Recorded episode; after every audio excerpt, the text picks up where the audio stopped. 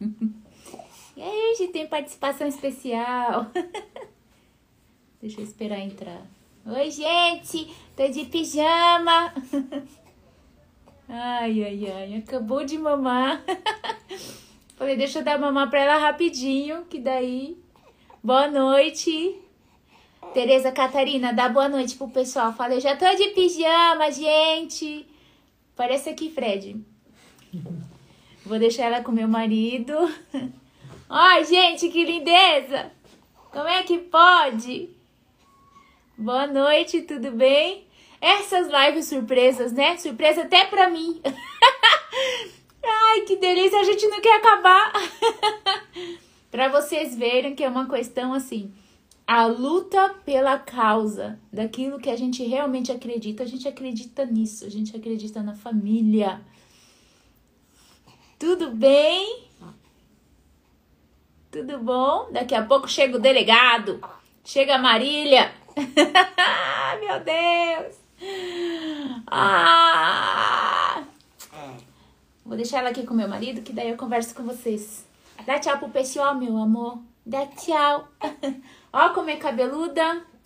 Ai, gente, eu tô muito babona. É muito bom, né? Ó, Paísio, meu pijama. Obrigada, amor. Ela tava mamando, por isso que eu entrei um minutinho depois do horário. Marília! Peraí, já te vi, já te vi. Peraí. Marília. Parece que tá torto meu celular. Pessoal, vai mandando certinho aí, tá? Eu passei um batom correndo. Nem passei o negócio aqui. E aí aparece essa mulher linda.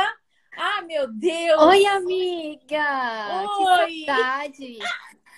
Essa loira linda. Ah, loira só, só por causa do salão. Eu queria o cabelo da Imagina. Letícia, mas poucos são os escolhidos, né?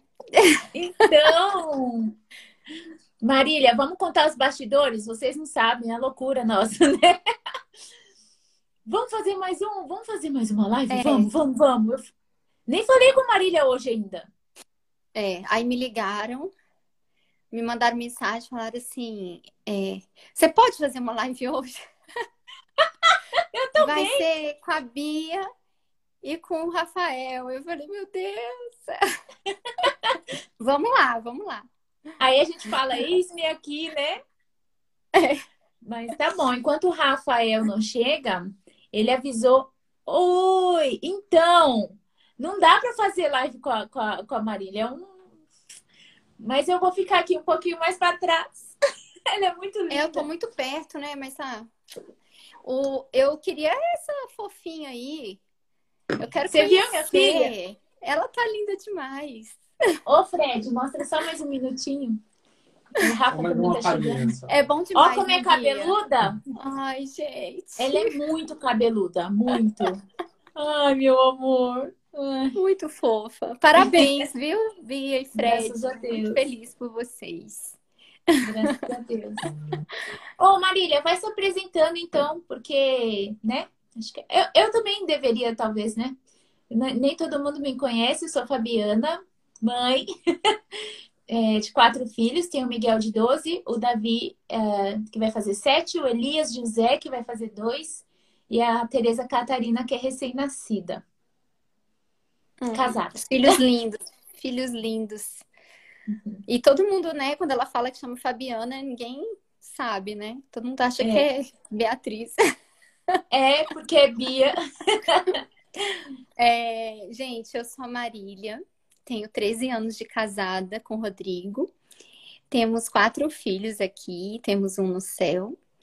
O mais velho chama Matheus, tem 12 anos. Tem o Gabriel de 9, o Davi de 6 e a Letícia de 2. Eu Ai, sou igual a sim. Bia, qua- três meninos e uma menininha, caçulinha. É mesmo, é mesmo. Igual a Deia também. Igual a Três Deia. meninos. Falei com ela hoje, falei, Deia, se der, aparece lá na live. Ela disse que vai tentar aparecer aqui hoje. Ah, ela é ótima, maravilhosa. É, eu "Ah, a Marília vai estar lá. Ela, ah, eu quero ver e tal. É aniversário do Matias, ela vai tentar passar por aqui hoje. Queridíssima. Gente, então, assim, o que que acontece? Nós recebemos sempre muito essa questão do, do pai, né? Mas e o pai? E o papel do pai, e o papel da mãe. Então, nós vamos ter uma conversa aqui um pouco sobre isso. E, e aí, Marília, como eu disse, a gente não conversou nos bastidores, já vou falando aqui assim, na frente de todo mundo. Eu achei tão lindo, eu fiquei tão tocada. Um dos momentos, para mim, eu, principais, foi aquela partilha tua no Telegram. Eu chorei. Eu fiquei muito tocada e eu acho que nem todos estavam lá, né? Quando você colocou a, a sua jornada, quando foi aquela conversa sobre a virada de chave. E acho que seria bem legal você dividir um pouco aqui, porque foi muito profundo, foi muito lindo. E eu penso que tem tudo a ver com o tema, o papel da mãe. Você falou aquela frase lá sobre o tempo, e aí eu queria que você dividisse isso, foi tão lindo. bom, tá bom, né? Vamos, vamos compartilhar, quem sabe ajuda alguém, né?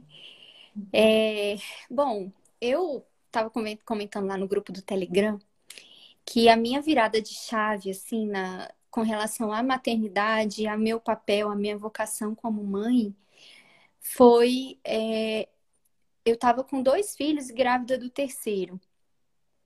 Até os meus dois mais velhos, eu era aquela mulher totalmente assim, é, deixa a vida me levar, a vida leva eu, né? Aquela, uhum. aquela coisa assim, vamos na onda, vamos fazendo, né? Eu a minha mãe faleceu quando eu tinha 18 anos. Então eu não tive a minha mãe tão perto de mim, né? Minha mãe é, ficou doente, eu tinha 9 anos, 10 anos. Ela teve um câncer e ela é, passou muito tempo, assim, ela fez uma cirurgia, ficou bem, mas depois de uns 5 anos ela voltou à doença. Aí foi um, um processo, assim, de ir perdendo todos os movimentos, né? E ficando um pouco mais sem memória, não sei o que, essas coisas. Então, assim, desde pequena eu tive é, essa experiência da, da consciência da morte, né? Perto de mim, assim. E eu, minha conversão, assim, meu encontro com Deus na, na minha vida, que eu descobri, assim, que Deus existia de verdade, que eu poderia me encontrar com Ele, assim, é, eu sempre fui católica e tudo, mas assim, a minha experiência com Deus primeira, né? Meu despertar foi com 15 anos. Então já era na época que minha mãe estava bem doente, porque ela faleceu, eu tinha 18. Então, é, eu me lembro que eu é, rezava e pedia para Deus curar minha mãe, eu tinha certeza que Ele ia curar minha mãe. Eu achava que eu não podia duvidar de que Deus curaria minha mãe, que seria falta de fé da minha parte, né? Mas é, eu aconteceu que, que um dia em oração Deus falou comigo. Eu senti ele falando comigo que ela ia morrer. E foi uma paz tão grande que eu senti, inexplicável. Assim, era uma, uma questão assim de como Deus falando comigo assim, é, é isso, essa é a minha vontade. E a minha vontade é o melhor. Então, para mim, foi uma paz grande, assim, saber que Deus me preparou, né, para esse momento. Uhum. E eu, mas eu me lembro que quando a minha mãe faleceu, eu fiquei, é, eu tô assim, fungando, gente, que eu tô, ainda não tô chorando, né, mas provavelmente eu vou chorar nessa live. É porque eu tô, eu tô meio resfriada. Uhum. É, quando a minha mãe é, faleceu, eu é, senti, assim, eu, eu fiquei é, um pouco traumatizada, né, assim, com a morte. Eu me lembro que eu passei dias, assim, pensando, é, será que, que, que é melhor? Eu morrer antes dos, das pessoas que eu amo e elas sofrerem o que eu tô sofrendo agora? Ou eu ver todo mundo morrer, né, e morrer depois, né, tipo assim, eu ser a, a que vou sofrer é, a perda das pessoas, porque é um sofrimento, assim, né? Eu, é aquele, aquele conflito, eu ficava naquele conflito, o que é melhor?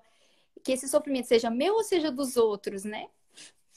Então, depois de um tempo, é claro, eu, eu já sabia que Deus queria isso e que, é, e que foi, Deus me consolou muito depois. Eu tive outras experiências que, que me consolaram depois da morte da minha mãe. A, a, o meu, a minha aproximação com meu marido, o meu atual marido, né? É a, foi, que era meu namorado na época, foi por causa disso. É, não, na época que eu de minha mãe, não, mas depois, um tempo depois.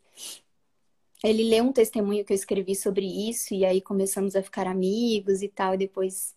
É, então eu acho que eu tenho certeza que minha mãe que, que intercedeu por isso.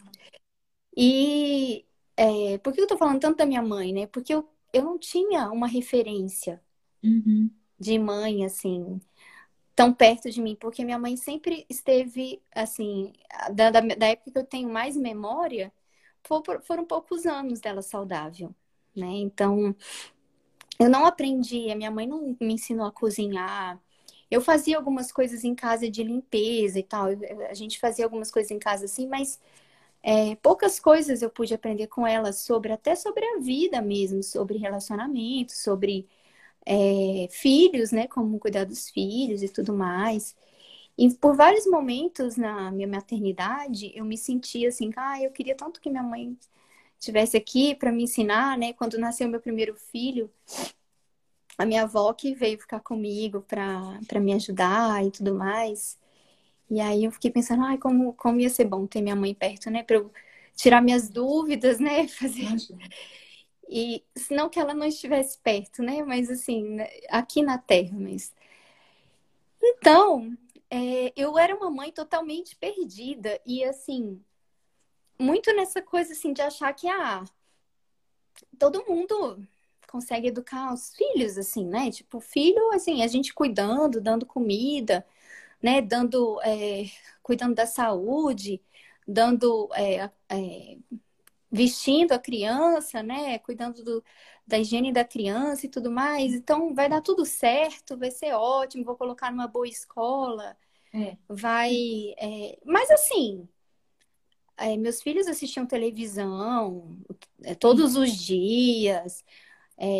Eu trabalhava fora porque a minha geração toda foi educada para isso, assim, trabalhar Sim. fora, ter sua carreira e tudo mais. Então, eu, é... quando eu estava com meus dois filhos e grávida do terceiro, eu comecei a sentir um, começou um conflito em mim, porque eu comecei a ver que os meus filhos não estavam tendo uma, uma boa educação mesmo, eles não estavam é, eles estavam muito agitados, muito nervosos, muito briguentos, muito desobedientes, é, muito. É, eu não conseguia controlá-los, assim, né? Uhum. Assim, que eles me obedecessem, eu não conseguia que eles. É, assim, eu não via que estava indo por um bom caminho, né? Então, uhum. eu comecei a pensar, gente, sabe? Eu comecei já a intuir que isso era porque eu não tinha tempo com meus filhos. Eu não estava dando tempo para eles. Porque de manhã eles estavam na escola e eu estava uhum. trabalhando. Eu buscava eles na escola. Era mais ou menos no meio da tarde, porque eles já ficavam meio que semi-integral na escola. E eles chegavam em casa, brincavam um pouquinho, depois já tinha que fazer o dever, e tinha que tomar banho, e tinha que. Aí viam televisão, aí jantar, então ficava aquela coisa assim, só é, cumprindo deveres, assim, e a gente é. não tinha um tempo juntos, né? É, eu mesma não é, tinha empregada e, e, não sei o que, não fazia quase nada da casa. E aí, o que, que aconteceu? Eu comecei a perceber isso, eu falei, gente, eu preciso é, ter tempo para os meus filhos.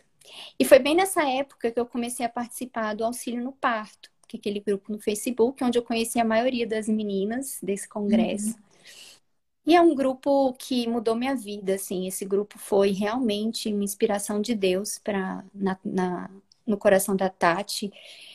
E assim, as meninas todas que moderam, né, que cuidam lá do grupo, porque é, eu descobri, de repente eu estava nesse grupo, uma grande amiga minha me colocou lá, e eu vi assim, é, ué, um grupo de parto e tal, tá certo. Eu tinha tido um parto normal, meu primeiro filho, uma cesárea no segundo filho.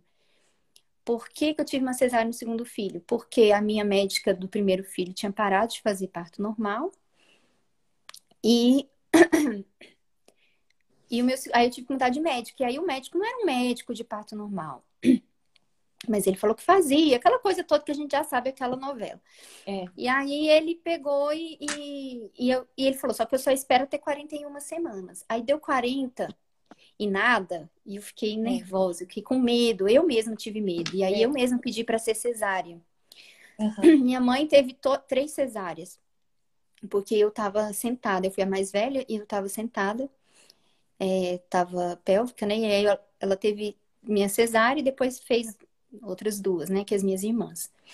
E aí, é, eu falei, ah, devem ter me colocado nesse grupo pra eu. E aí, assim, só que a minha experiência com a cesárea foi terrível. Porque eu senti muita dor depois da cesárea, muita dor. Eu Uhum. fiquei assim, mei, um mês, mais de um mês sentindo dor. Eu falei, não quero. Meu próximo filho eu quero parto normal. Aí eu acho que foi por isso, me colocaram nesse grupo, e aí eu falei assim, gente, que legal e tal. Mas aí, de repente, eu vi que não era um grupo só para falar de parto. É. Era um grupo que falava. Primeiro que eu vi que todo mundo ali era católica ou evangélica. Eu falei, gente, que legal, né? E tal. Aí, de repente, começaram a falar de várias coisas, de abertura à vida, e de cristianismo, né? E de vários, assim, vários temas ligados à fé. Eu falei, nossa, que riqueza esse grupo, e fiquei assim. Por várias vezes eu quis sair do Facebook, só não saía por causa do auxílio no parto. É. E aí eu, é, nesse, nessa época, né, já comecei a ver que as meninas, muitas já trabalhavam em casa, por exemplo, é, ou não trabalhavam é, com, com, assim, como uma, algo que gerava renda, né, para a família, mas ficavam em casa cuidando dos filhos. E aí eu comecei a ver que existia essa realidade, que isso não era algo é, que tinha Uhum. acabado na geração da minha avó, né? Que isso era Uhum, algo que até hoje acontecia. É. Eu juro pra você que eu achava que isso não existisse mais, Bia, naquela época. A nossa, você vê, o, o, o que o feminismo fez com a gente foi tão sério que Uhum. nos cegou a tal ponto, né? De, assim, eu achava assim, cara, todo mundo, toda mulher hoje trabalha fora, né? Sim, você não Assim, vê, é, não vê a possibilidade, né? Não existe. Até a gente começar a conhecer não que, existe. que a gente tenha, tem a escolha. Sim, sim. Eu lembro que na época é, teve aquele. é, era, o- era o Michel Temer, que era o presidente, e aí teve uma, uma reportagem que fizeram falando da esposa dele, da Marcela, né? Que Uhum. era aquela. Como é que era? Bela, recatada e do lar.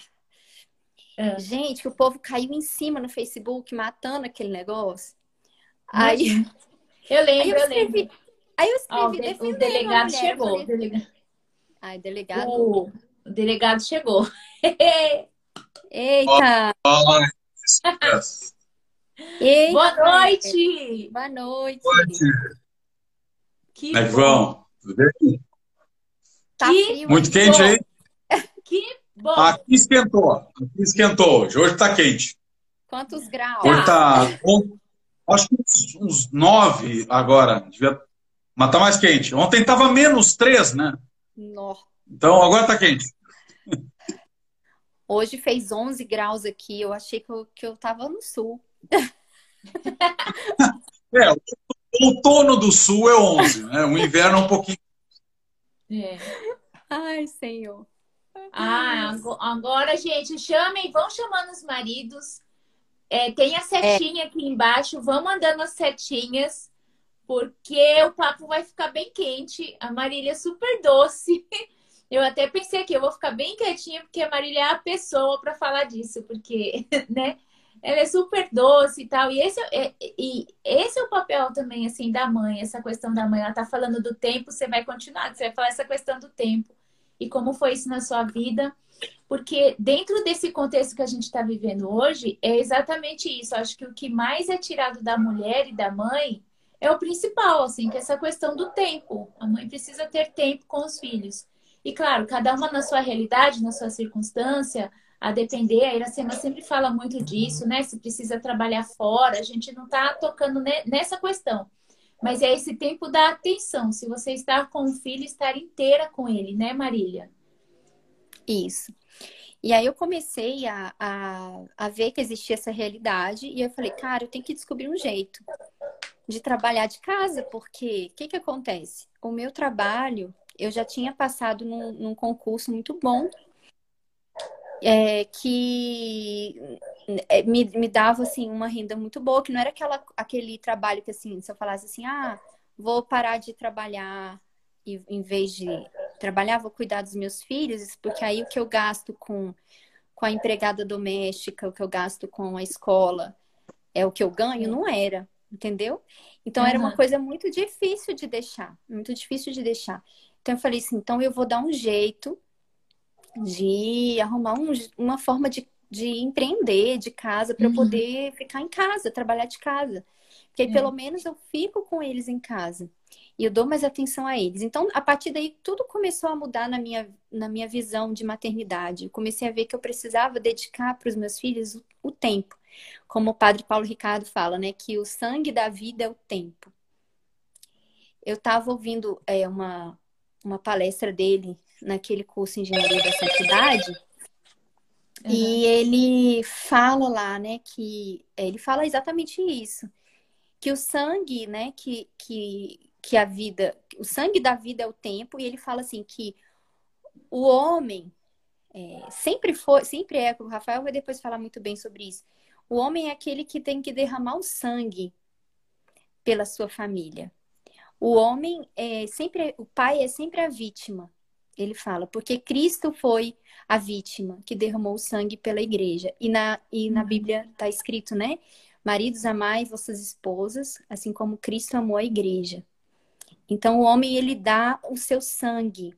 Ele fala lá na palestra assim, né, que desde os primórdios, né, nos tempos das cavernas, o homem ficava lá, que defendia a vida da esposa e do filho, lutando contra as feras. Ele derramava o sangue. E, e, e até hoje deve ser assim, né? E então eu tava, descobri isso e tal, fiquei assim pensando, nossa, eu preciso estar presente, eu preciso estar mais presente, mais atenta aos meus filhos. Eu preciso é, educar os meus filhos mesmo, né? É, com intencionalidade, não é, é, aquela coisa assim de deixar a vida me levar. Não, com intencionalidade. Eu preciso saber o que, que eu estou fazendo, para onde que eles vão, onde que eu vou chegar com eles. Depois veio toda uma mudança ainda maior, porque daí eu fui entender qual a finalidade da educação e tudo mais, né? Mas a partir daí eu comecei a aí comecei a tentar empreender, tentei vender um curso de crochê, tentei fazer um monte de coisa.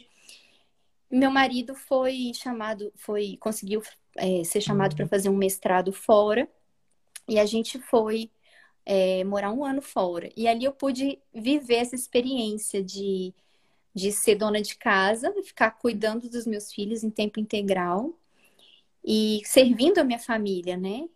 cozinhando para eles, fazendo tudo, tudo que eu não fazia assim. Comecei a fazer e foi uma experiência muito forte para mim. Foi ali que depois eu comecei a, abrir os olhos para a educação, conversando muito com a Ana Pura, ela me mostrou muito sobre o homeschooling. E foi ali que eu comecei a, a, fazer isso também, educar os meus filhos em casa.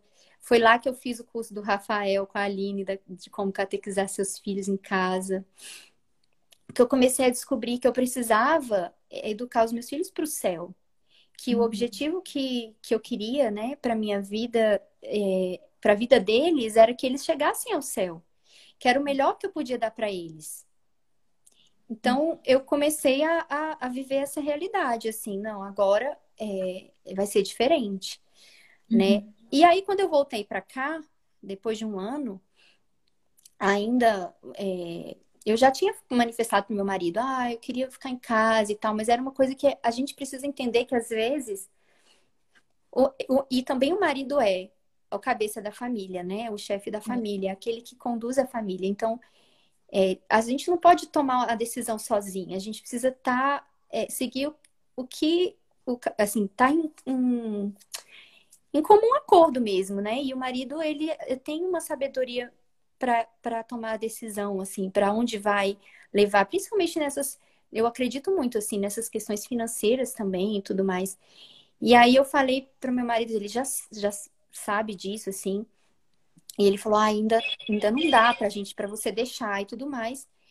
E eu comecei a, a rezar e pedir para Deus me ajudar de alguma forma. Então, eu, dentro do meu trabalho, eu consegui mudar de setor, consegui para um setor mais flexível e tudo mais. E estou até hoje nessa luta, nessa batalha. Uhum. Mas graças a Deus, com a pandemia, a gente foi para o teletrabalho. Então, eu estou em casa agora.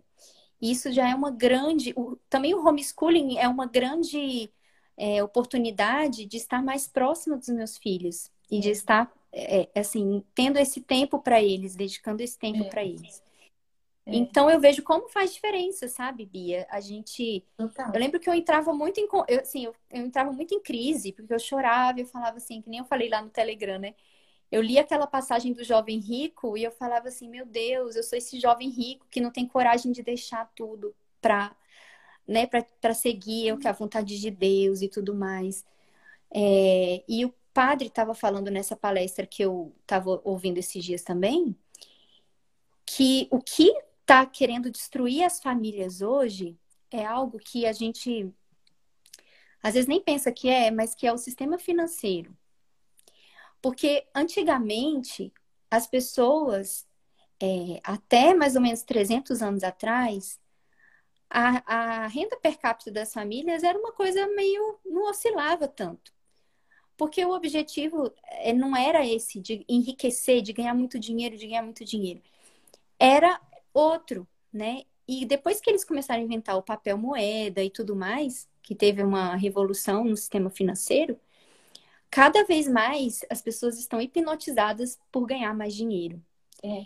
Então, eles acabaram empurrando também a mulher para o mercado de trabalho por causa disso, porque eles querem uhum. que as pessoas produzam riqueza e eles querem Isso. que eles querem destruir a família e eles querem destruir a família, especialmente a família numerosa, uhum. porque a família numerosa é a família que não tem como ela não dedicar tempo aos filhos, ela precisa dedicar tempo aos é. filhos, ela precisa educar os filhos.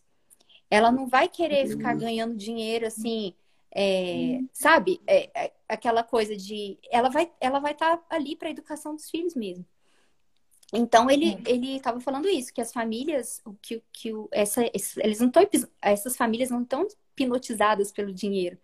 Então elas uhum. querem realmente educar os filhos, que os filhos ganhem o céu e tudo mais. Então essa é, é o que isso é um dos principais inimigos da família hoje. Essa uhum é, é servir ao, ao, ao, dinheiro como senhor, né? Que Jesus fala, não, não é possível servir a dois senhores. Então, é, é isso, assim, é, o, o testemunho que eu dei é. é esse, assim, a gente nessa busca de estarmos, assim, inteiras para nossa família, assim, para dedicarmos o tempo à nossa família, aos nossos filhos, buscar o melhor para eles, né, para o nosso esposo e para os nossos filhos. É. Agora eu vou passar a palavra a é. vocês. É, eu vou pedir para o Rafael falar também, mas assim, essa questão, esse tocante do financeiro, é, até eu tentei conversar um pouco nos bastidores, porque é uma coisa que realmente, com essa questão que a Marília bem trouxe, é uma questão que foi colocada é, pelo mercado, gente. E, e, daí a gente fica muito enganada. Quando eu saí do trabalho, vou falar bem rapidinho, Uh, eu saí mesmo antes de ficar grávida, porque eu já tinha na minha cabeça, eu vou, quando eu tiver filho, eu quero estar em casa. Mas é porque daí eu já tenho uma outra história, né? Eu precisei começar a trabalhar muito cedo, tal, tal. Parece um pouco algumas questões aí com a Marília, não tive figura tanto assim é, de mãe, algumas questões, porque meu pai saiu de casa, etc. Mas não porque não, não tive mãe, né? Mas é porque eu precisei trabalhar fora cedo.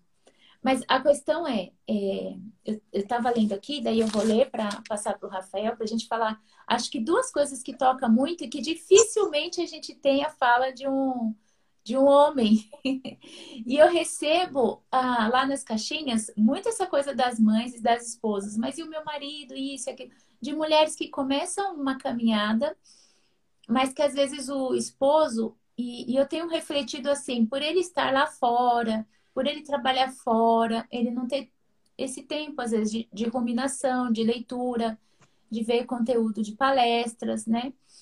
É, tem um, um, tempo diferente. Às vezes acontece isso. Mas daí, Rafael, vou, vou ler aqui e vou pedir para você depois começar. É, Gênesis, né? É, vai dizer assim: Esta sim é osso dos meus ossos, ossos dos meus ossos e carne da minha carne. Ela será chamada mulher, porque foi tirada do homem. E aí eu vou deixar agora o Comigo? Rafa falar. É.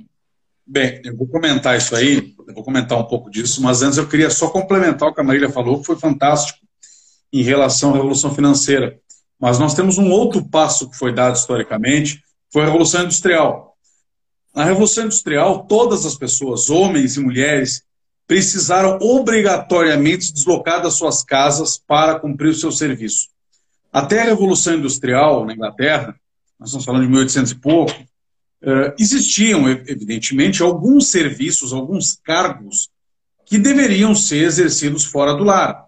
Né? Então, um militar, um juiz, um guarda, um policial, ele exercia o seu, a sua função fora do lar. O médico, muitas vezes, tinha que visitar o seu, o seu paciente fora do lar, mas mesmo médico, mesmo advogado, se deslocava até o fórum, se deslocava até o hospital, se deslocava até a casa do doente, ele tinha a base do seu trabalho no lar e a maioria das profissões, excetuadas essas, essas particularidades, aí um militar que está na guerra, eram exercidas no lar. Então havia uma identificação entre a unidade de produção econômica e a unidade familiar. Ou seja, a pessoa tinha uma casa com, mesmo as pessoas mais pobres, uma casa com, com, um pátio, como a gente diz no Rio Grande do Sul, né, um quintal um pouco maior, onde ela podia ter uma criação pequena que seja, uma horta que, de subsistência. A, a base da sociedade não estava na cidade, estava no campo, embora houvesse cidade. Então era muito fácil para a mulher e também para o homem se manter ter sua subsistência, empreender inclusive enriquecer, inclusive enriquecer, tendo seu centro no lar. Agora, no momento em que a Revolução Industrial cinde a unidade de produção econômica da unidade familiar, a casa se torna apenas um dormitório. Primeiro para o homem e depois para a mulher. E como as crianças não podem ficar sozinhas, então nós temos que alugar algum local onde as crianças terão que ser depositadas. Não é que não existisse escola antes, existiam escolas, mas não era esse modelo de necessidade de que eu tenho que pegar uma criança de dois anos e jogar numa creche, porque eu não tenho o que com ela, porque não tem quem a cuide. E como eu não tenho mais, depois da Revolução Industrial, muitas pessoas não têm uma mínima produção que seja, tem que pegar de quem tem produção. Então há, há toda uma ruptura. Né? O, o que, que nós podemos fazer de recuperação desse ideal hoje? Por exemplo, uma mulher advogada que tem o seu escritório na sua casa. Uhum. Né? Uma, uma mulher dona de um posto de gasolina que tem o seu posto de gasolina ali e o apartamento do lado do posto de gasolina. É. Uma mulher que seja uma tabelier, uma dona de cartório que mora em cima do cartório. Né? Uma médica que preste o, o, o, seu atendimento exclusivamente num consultório que fica anexo à sua casa. Né? Ou então né? mudar-se né? para o. Santa exato, exato. Santa Zélia empreendeu, mas empreendeu de casa. As duas empreendem aí também, têm os seus empreendimentos. Conseguimos empreender de casa. Né? E o teletrabalho está nos ajudando muito. Então vejam como Deus tem, tem tirado coisas boas, inclusive, dessa pandemia. Tá? Esse é o primeiro ponto. O segundo ponto, antes de eu passar para o comentário que a Bia me pediu. É, quando eu cheguei aqui na live, a, Marília e a Bia estavam falando do valor do tempo. E a Marília vai entender porque isso to nos toca muito a nós do Reino Cristo. A Marília é do Reino Cristo, eu sou do Reino Cristo, a Aline também é do Reino Cristo.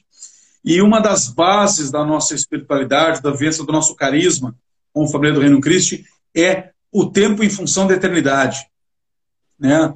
Quem era mais antigo no movimento lia as cartas do fundador, tinha uma que se chamava Tempo e Eternidade. E, e é uma reflexão muito forte dos padres legionários que nos atendem, né? muitas das mulheres que particip, estão participando desse, desse congresso, né? estão dando palestras, foram no Encontro do Reino Cristo agora em Curitiba, né? tem alguma conexão conosco, então conhecer os padres legionários, e os padres legionários falam muito nisso. Quando nós pegamos a Sagrada Escritura, quando Nosso Senhor nos dá a parábola dos talentos, nós consideramos os talentos como os dons que Deus nos dá, vários dons, vários dons naturais, dons sobrenaturais, mas esquecemos que o tempo também é um dom dado por Deus Nosso Senhor. E como na parábola dos talentos, não basta que Deus me dê um talento, eu guarde e devolva intacto. Parece justo, né? Deus me deu uma moeda, eu devolvo aquela moeda, eu não roubei a moeda, eu não perdi a moeda. Mas o Senhor pune aquele que devolve. Parece injusto. Afinal, se alguém me, me, me deixa com que eu cuide aqui uma bicicleta para ele, porque ele vai viajar, quando ele volta eu devolvo a bicicleta, perfeitamente justo. Eu entrego a bicicleta para ele. Mas no caso da parábola é como se alguém que me emprestou, que me deixou a bicicleta em casa, no dia em que ele voltar, eu tenho que devolver duas bicicletas. Ou três bicicletas. Parece injusto da parte do Senhor na parábola. Mas é porque Deus quer nos desacomodar e Ele quer que nós produzamos a partir do que Ele nos passa. A graça de Deus serve para que nós multipliquemos. Essa é a nossa correspondência à graça. Por isso que nós não somos. Muitas vezes nós queremos combater o calvinismo e esquecemos da ação da graça. E nos tornamos um pouco pelagianos, né? Focamos muito na ação do homem. Mas, na verdade, é a graça que é autora de tudo, inclusive do nosso querer. A graça é soberana. E nós apenas correspondemos por que, que nós não dizemos que nós respondemos à graça? A gente não fala responder à graça, a gente fala corresponder. Corresponder é responder junto. Porque a gente responde junto com a graça. Então, a graça nos chama, mas não somos nós apenas que respondemos à graça. A graça nos chama, mas nós respondemos junto com a graça. Ou seja, até a nossa resposta tem que estar junto com a graça. E é justamente porque essa graça está conosco e nos capacita que nós temos que devolver não uma bicicleta, mas duas. Então, quando Deus nos dá o tempo não basta que a gente aproveite de uma maneira meramente natural. Ah, eu acordei, eu fui fazer as minhas necessidades fisiológicas, tomei um banho, trabalhei, comi, dormi, aconteceu tudo de novo. Eu tenho que fazer o tempo render.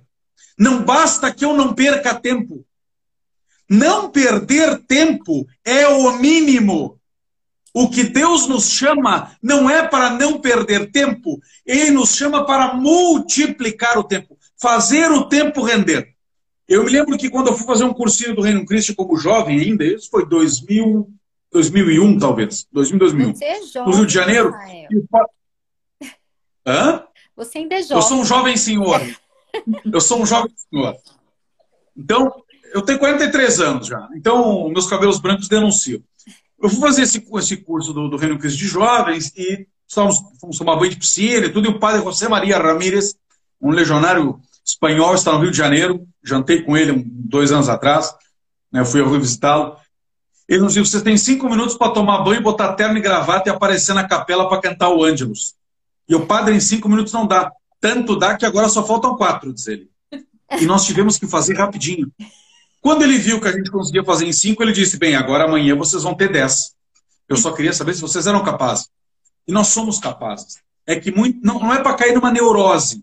Mas nós temos que nos puxar, como nós dizemos no Rio Grande. Nós temos que nos motivar, nós temos que fazer o tempo render. Nós perdemos muito tempo. Não quer dizer que nós não tenhamos que ter lazer, mas mesmo o lazer é, tem que ser um lazer que, que, não, fa, que não seja o centro da nossa vida. Nós podemos fazer coisas, estamos perdendo muitas vezes tempo. E Deus vai pedir conta disso. Que triste será o dia em que quando eu tiver que me apresentar diante de Deus, eu apresentar as obras que poderiam ter sido feitas em oito minutos e eu apresentar essas mesmas obras feitas em 80 anos. Obras que deveriam ter sido feitas em oito minutos e eu demorei 80 anos para fazer. É isso que eu vou apresentar ao Senhor? Todos nós temos que fazer esse sério exame de consciência noite. O que nós temos feito com o tempo que Deus nos dá?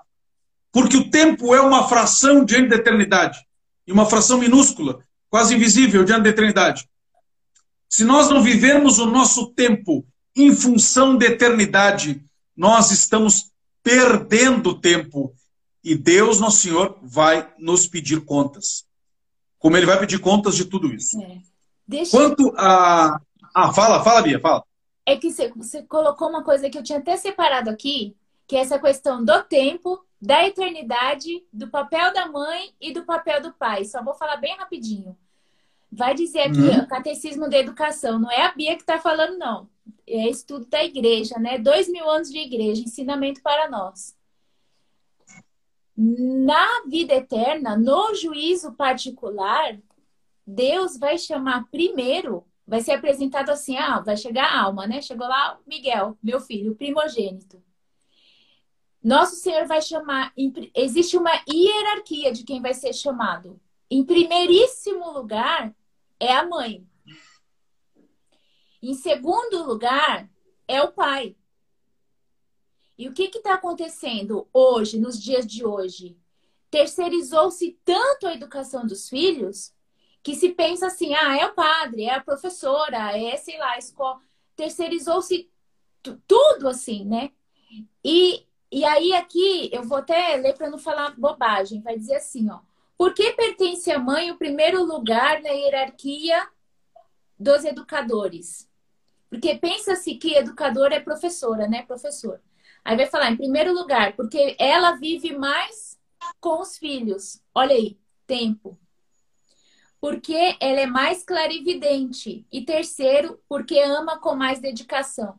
Assim, não vou desenvolver essa questão aqui, vocês vão consultar lá e aí vai falar do papel do pai, o Rafael vai trazer, mas tudo isso vai nos exigir esse tempo que ele está falando aí de maneira brilhante. O que nós estamos fazendo com o nosso tempo, como mãe, como pai, e antes, né, de ser mãe e pai, como casal. Perfeito, perfeito. Falasse no início sobre ser uma só carne, né? O homem é uma só carne com a, com a mulher. O matrimônio é uma realidade natural.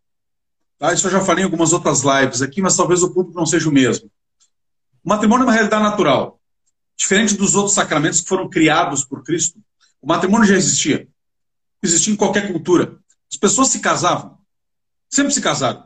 Em alguns lugares distorceram tanto que se casavam com várias. Né? Mas se casavam. Existia o ideal eh, e o intuito natural de se casar. Porque Deus, nosso Senhor, não criou o matrimônio em Cristo. Ele criou lá para Adão e Eva, ou seja, para toda a humanidade. É, deixará o homem seu pai e sua mãe, né? se unirá sua mulher, e os dois serão uma só carne. Então, o matrimônio foi dado por Deus lá no início. Então, ele é para todos. O que Cristo fez não foi criar um matrimônio como ele criou o batismo, criou a crisma, criou a confissão, criou a ordem. Ele elevou a dignidade de sacramento aquele matrimônio que já existia. Evidentemente, apenas para batizados. Então, o que, que ele, por que, que ele elevou a dignidade de matrimônio? Matri... Ele não precisaria. Primeiro, Deus não precisa de nada, né? Deus pode fazer o que quer. Se ele fez, não é porque ele precisava, ele fez porque ele quis, porque achou mais conveniente. Por que, que Cristo fez isso? Para melhor, em primeiro lugar, para melhor simbolizar a união dos cônjuges, que agora vai refletir uma outra união mais pura, que eu já vou dizer. E, em segundo lugar, para ser meio da graça. Sacramento não é apenas um rito litúrgico. Os funerais, as exéquias, o sepultamento também são ritos litúrgicos, no entanto, não são sacramentos. A adoração ao Santíssimo Sacramento com exposição, com canto gregoriano, incenso, a bênção, também é um rito litúrgico. No entanto, não é sacramento. Está ali o Santíssimo Sacramento, mas a benção não é um sacramento. Uma procissão com canto gregoriano, tudo bonito, os padres bem vestidos, bem... são ritos litúrgicos. No entanto, também não são sacramentos. Né? Se eu pegar aqui a liturgia das horas, né, o breviário, tá, em latim aqui, é, é liturgia. É oração pública da igreja. No entanto, não é sacramento. O matrimônio não é sacramento porque é um rito litúrgico. As pessoas muitas vezes confundem. Ah, o matrimônio é um sacramento porque a gente vai na igreja, tem um padre com um paramento bonito e tem, e tem ritos que a gente tem que fazer. O sacramento matrimônio não é sacramento por causa disso. Ele não é sacramento por conta da liturgia. Ele é sacramento porque ele é canal da graça de Deus. E o que, que é a graça de Deus? A graça de Deus é aquele, aquele pertencimento sobrenatural a Deus, aquela participação na natureza divina. Vejam que forte, participação na natureza divina. É mais do que a alma, é mais do que a alma. A, a alma dos animais é material, a alma do homem é espiritual porque ela é uh, porque ela é imagem e semelhança de Deus. Mas ainda assim a alma é natureza. Tá? A alma do homem, mesmo sendo espiritual, mesmo sendo imagem e semelhança de Deus, ela é natureza. Ela não é sobrenatureza. Ela faz parte da natureza humana. Quando Deus nos elevou lá em Adão e Eva, depois de ter criado o homem com corpo e com alma, que é a imagem e semelhança dele, ele nos elevou a sua participação, a participação nele, ele fez algo mais do que a natureza. Então a alma está na natureza, a graça é mais do que a mera alma, ela é na sobrenatureza. É uma elevação, porque Deus quis. Não é porque Deus é obrigado. Porque Deus quis. Porque ele crê, ele quis assim. É um decreto da sua soberana vontade. Ele quis que nós participássemos dele. E nós pecamos. Quando nós pecamos, nós rompemos isso. Deus poderia não ter nos perdoado. Afinal, quem pecou fomos nós. E, no entanto, ele também quis nos perdoar. E ele não quis nos perdoar mandando Jesus morrer na cruz por nós. Ele morre na cruz por nós não é para perdoar os nossos pecados apenas, não é só isso. Certo? Ele tem que perdoar o nosso pecado porque nós fizemos cagada. Então ele tem que perdoar nossos pecados. Mas, além de perdoar nossos pecados, ele restaura aquela condição antiga perdida. Então ele restaura a graça. E o que é a graça? A participação na natureza divina. Nós participamos em Deus pela graça. Nós, pela graça, somos o que Cristo é pela natureza. O que, que vocês são pela natureza? Filhos de Deus? Não, nem eu. Eu sou filho da Rogério Brodbeck e da Ana Maria Brodbeck. Uhum. Pela natureza eu não sou filho de Deus. Uhum. Pela natureza eu sou filho do meu pai e da minha mãe. Mas pela graça eu sou filho de Deus. Pela graça eu sou o que Cristo é para a natureza. A graça me torna filho de Deus. E a graça conquistada na cruz, então, é, é, é, ela vem até nós através de canos. Assim como a água vem do reservatório da cidade, através de canos para nossa casa. Eu não vou com um balde lá buscar, né? Vem um cano para minha casa trazer água. Os sacramentos são esses canos que fluem da cruz.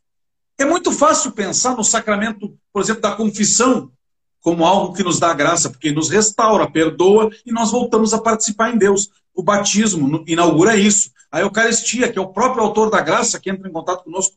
A ordem, porque transforma num sacerdote que pode ter esses poderes. Mas o matrimônio faz igual. O matrimônio nos dá a mesma graça. Então, pelo matrimônio, eu não só me uno com a minha esposa. O matrimônio sacramental, não o natural. Nós estamos falando agora de sacramento, de, de, de batizados. O matrimônio entre católicos, ele não apenas une o marido e a mulher como o matrimônio natural une. Ele une o marido e a mulher com Deus e os faz participar da natureza divina. Nós nos tornamos como que Deus. Nós não vamos ter a natureza divina.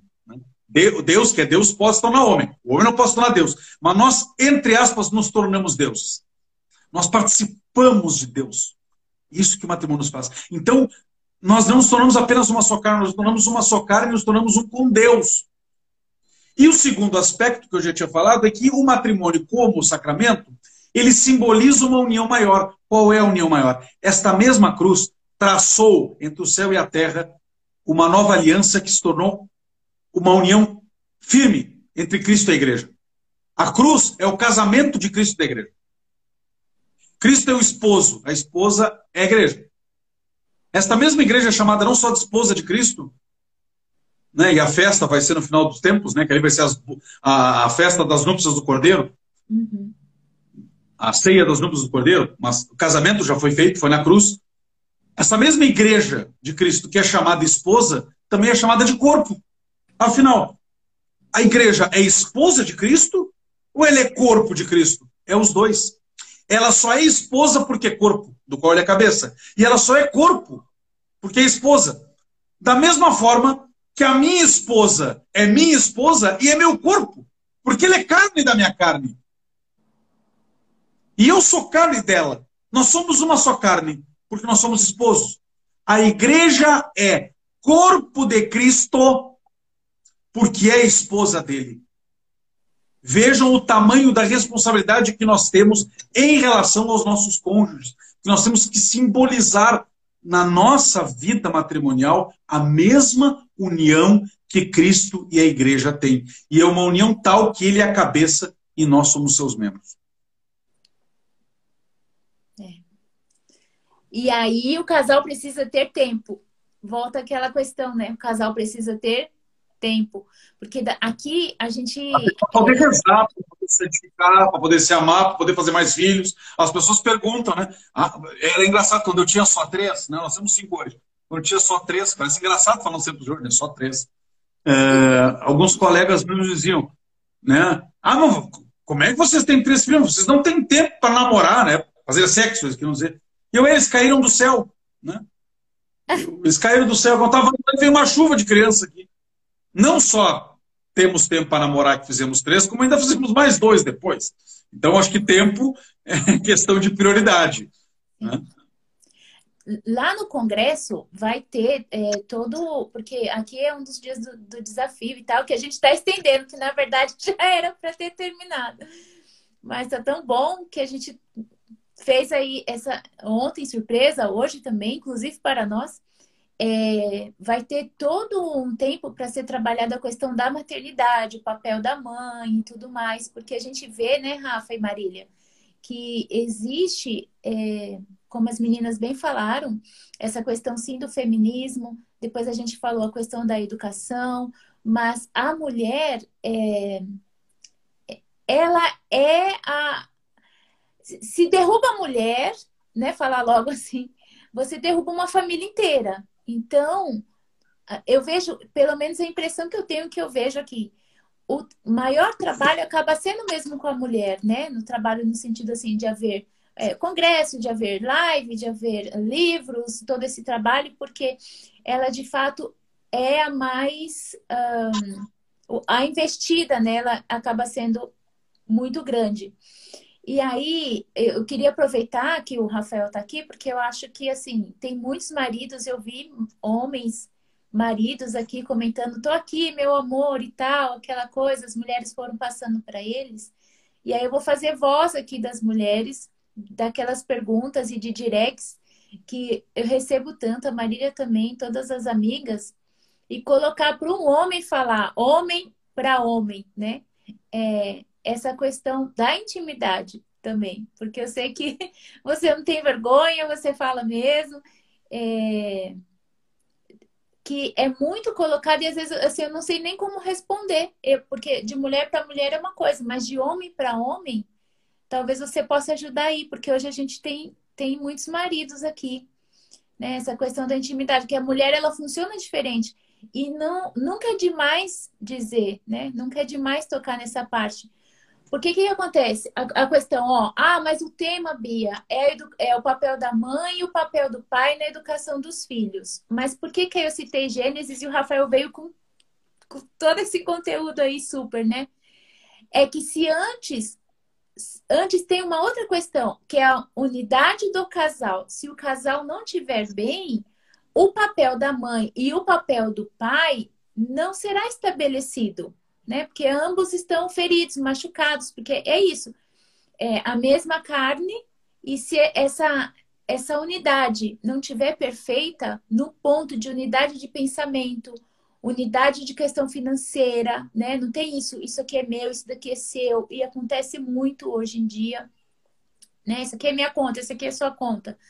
Unidade uh, de fazer o planejamento para o futuro, de sonhos, de planos, unidade na oração, enfim, em concordância, de fazer as coisas em concordância. Se não houver isso antes, vai ficar muito difícil simplesmente falar assim: olha, a mãe é a figura da força, da força da vida, o pai é a figura da ordem, né? É o líder ali. Então, por isso, né, a, essa questão da gente falar primeiro, essa questão do casal. E Aí, como a gente tem um, um marido aqui muito apaixonado, que está sempre, né, colocando declarações de amor e tal, é lindo, a gente gosta de acompanhar e de ver. É, essa questão dessa abordagem também do homem com a, com a esposa, né, Rafael? Eu vi que você respondeu bastante isso lá no seu, no seu stories. Olha, o que acontece é que o homem muitas vezes é tão egoísta que ele acha que a mulher, me desculpe assim, a rudeza, tá? mas é preciso entrar nesse ponto. O homem acha que a mulher uh, tem as suas inclinações sexuais da mesma maneira que ele. E não tem. E ainda bem que não tem. Porque se eu quisesse alguém que tivesse as mesmas inclinações sexuais que eu, da mesma maneira, eu estaria celebrando o mesmo meu orgulho. Né? Não é assim que funciona. Né? Homem tem necessidades diferentes de mulher, mulher tem necessidades diferentes de homem, e se expressam de maneira diferente. Derrubaram meu, a minha, minha conta mês passado e eu recuperei rapidamente, porque alguém ficou ofendido quando eu disse que mulher é um fogão a lenha e homem é um fogão a gás. Algum imbecil semanalfabeto entendeu que eu estava mandando a mulher fazer comida, o que não tem problema nenhum, porque mulher pode fazer comida, homem também pode, não tem nada a ver com isso, né? Eu estava falando do funcionamento. Eu acho que é alguma pessoa extremamente urbana que nunca viu um fogão a lenha na vida. Uhum. Para quem conhece fogão a lenha, sabe como é que funciona. Como é que é o fogão a gás? O fogão a gás a gente liga, aperta na porcaria daquele botão. Hoje é botão, né? Da esquerda. Botão, trrr, liga. Já liga, já aqueceu. Já aqueceu. Panela tá aí, já começou a ferver em seguida. Desligou, em seguida esfria, comida fica pronta rápido. Esse é o homem. Rafa, deixa eu aproveitar aqui, peraí. Oi. Eu sou, eu sou obrigada a fazer, não é? Porque assim, eu não sei se esse perfil ele derruba a live em uma hora. Esse perfil faz isso? O meu não, o meu vai até quatro horas. Mas eu acho que a gente, eu, por, eu, seg por segurança, talvez seja melhor a gente abrir a segunda. O que, que vocês acham, pessoal? Beleza. De segurança, porque é um perfil novo. E aí, vamos lá, vamos lá. uma parte bem, bem quente. Quem, nós estamos com mais de 500 pessoas aqui. Posso contar com vocês? Tem que voltar o dobro. Se vocês querem saber a história do fogo. Se vocês avisarem no zap e tudo mais, pega lá um vinho, toma com o marido. Eu tenho um aqui. Convida e eu vou abrir uma nova para garantir salvar essa, tá bom? A gente já Beleza. volta. Marília, fica aí. Vamos lá. Beijo.